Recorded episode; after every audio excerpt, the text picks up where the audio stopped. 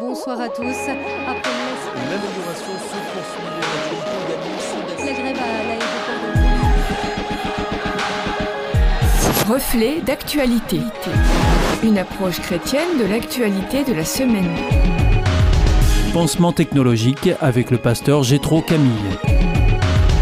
De plus en plus de jeunes ingénieurs quittent leur métier de spécialiste du traitement massif des données.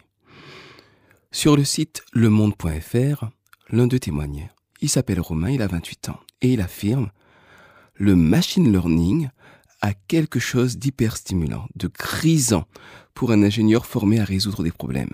Mais, de mission en mission, il se rend compte que ses compétences sont mises au service d'une forme de rationalisation comme ces algorithmes destinés à traquer les fraudeurs aux aides sociales, ou encore de projets de flicage, de surveillance aérienne.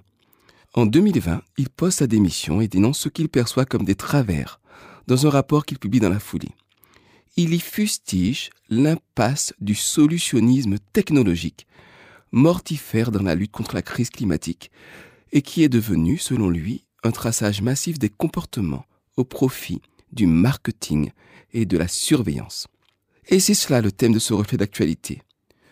Pouvons-nous nous contenter d'appliquer des pansements technologiques aux bobos qu'en tant qu'espèce nous infligeons au monde Certains aimeraient bien le croire et proposent des solutions ingénieuses à certains problèmes. Par exemple, les drones pour remplacer les abeilles et les autres pollinisateurs là où les pesticides les ont éradiqués, et ainsi pouvoir continuer à cultiver les fruits et les légumes d'autres misent sur la géo-ingénierie des puits de carbone pour sauver la planète. Il s'agit d'aspirer le CO2 de l'air et de le réinjecter dans le sol. Le génie biogénétique est utilisé pour créer des bactéries capables de dépolluer les rivières. Certains comptent sur les OGM pour lutter contre la faim. Des robots ont été inventés, des robots nageants, pour débarrasser les océans de leurs millions de tonnes de plastique. Les satellites contre la déforestation et l'utilisation de drones planteurs d'arbres. Toutes ces solutions sont techniquement brillantes, mais pêchent toutes par au moins deux aspects.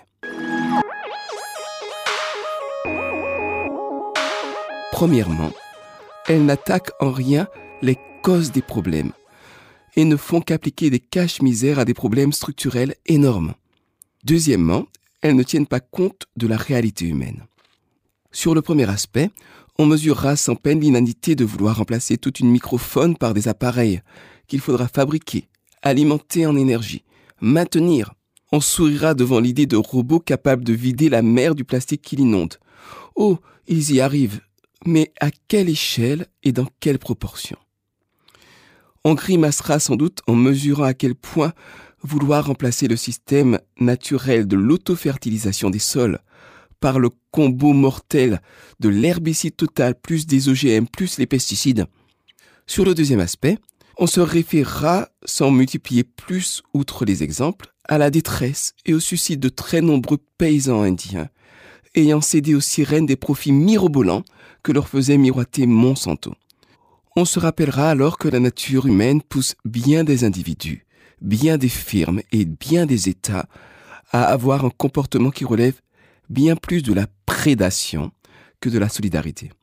Je me souviens d'une publicité lue dans un magazine pourtant scientifique qui proclamait un plat de lasagne plus un éclair au chocolat plus une de nos pilules régime est égale à zéro calorie.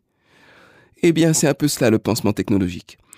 Vouloir vivre de manière aberrante et espérer qu'une solution technologique réglera tout.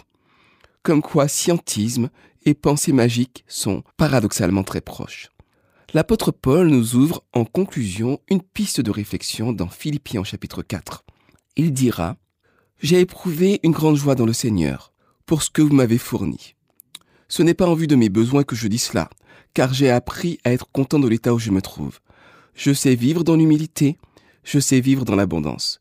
J'ai appris à avoir faim et j'ai appris à être rassasié. J'ai appris à être dans la richesse comme dans la pauvreté je puis tout par celui qui me fortifie. Et bien que nous apprenions à mettre en équation ce que la Terre peut nous fournir et ce dont nous avons besoin. C'était Reflet d'actualité, une approche chrétienne de l'actualité de la semaine à retrouver en podcast.